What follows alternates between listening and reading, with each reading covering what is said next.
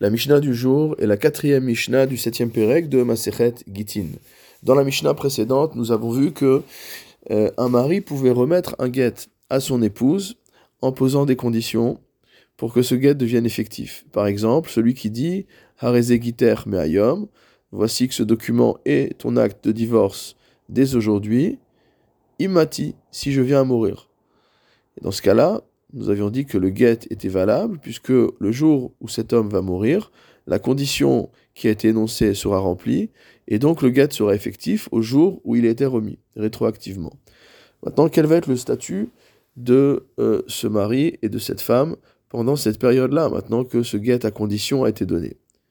Notre Mishnah nous enseigne Lot imo bifne edim elle ne pourra pas, la femme qui a reçu ce guet, ne pourra pas se s'isoler avec son mari, si ce n'est en présence de Edim, de témoins, afilu eved, afilu shifra, même si ces témoins sont un esclave ou une servante, chutz mishifrata, à l'exclusion de sa servante à elle, mipne sheliba gazba beshifrata, parce qu'elle a l'habitude de la présence de sa servante.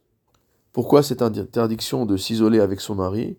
Le Barthénois explique Zeshenatan get ve amarla meayom imati, celui qui a donné à sa femme un guet en disant que ce guet soit ton guet à partir d'aujourd'hui si jamais je meurs, peut elle ne peut plus s'isoler avec lui.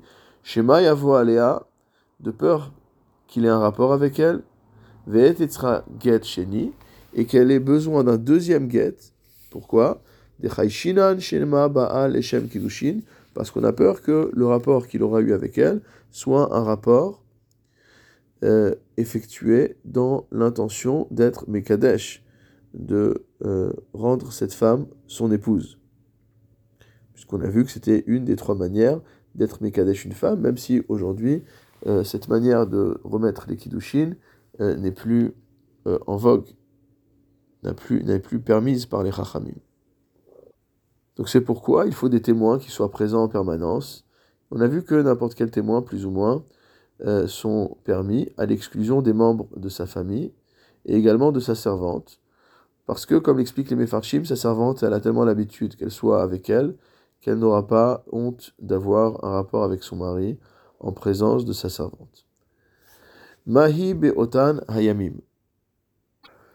Quel est finalement le statut de cette femme pendant toute cette période-là, entre le moment où elle a reçu un guet à condition de son mari et la mort de son mari? Rabbi Omer, Keshet Ish Lechol Devarea. D'après Rabbi elle est considérée comme une femme mariée à tous les égards. Et forcément, c'est logique, puisque son guet n'est pas encore effectif, la condition n'a pas été accomplie. Rabbi Omer, Megoreshet, Vena Megoreshet. D'après Rabbi Yossé, elle est au contraire dans un statut intermédiaire, c'est-à-dire que elle est euh, à la fois divorcée et pas divorcée. Comme l'explique le Barthénora, Rabbi Yosef Savar, Michi la Gita, à partir du moment où il a donné son guet, Kol Sha'ata, Misabkalan, Dilma Zohi, Sha'a Asmucha Lemita. À chaque heure, on peut se poser la question, peut-être que c'est l'heure euh, qui euh, va être l'heure de la mort, qui va être proche de la mort du mari. Get Safek, on est donc dans une situation de Get Safek, de Get qui a un statut douteux. Pour cette raison, une personne qui aurait un rapport avec cette femme, donc autre que son mari évidemment, euh, serait obligée d'offrir un korban à Sham Taloui, puisqu'il n'y a pas de certitude sur euh, la Avera qui a été commise. On est dans une situation de doute de Safek.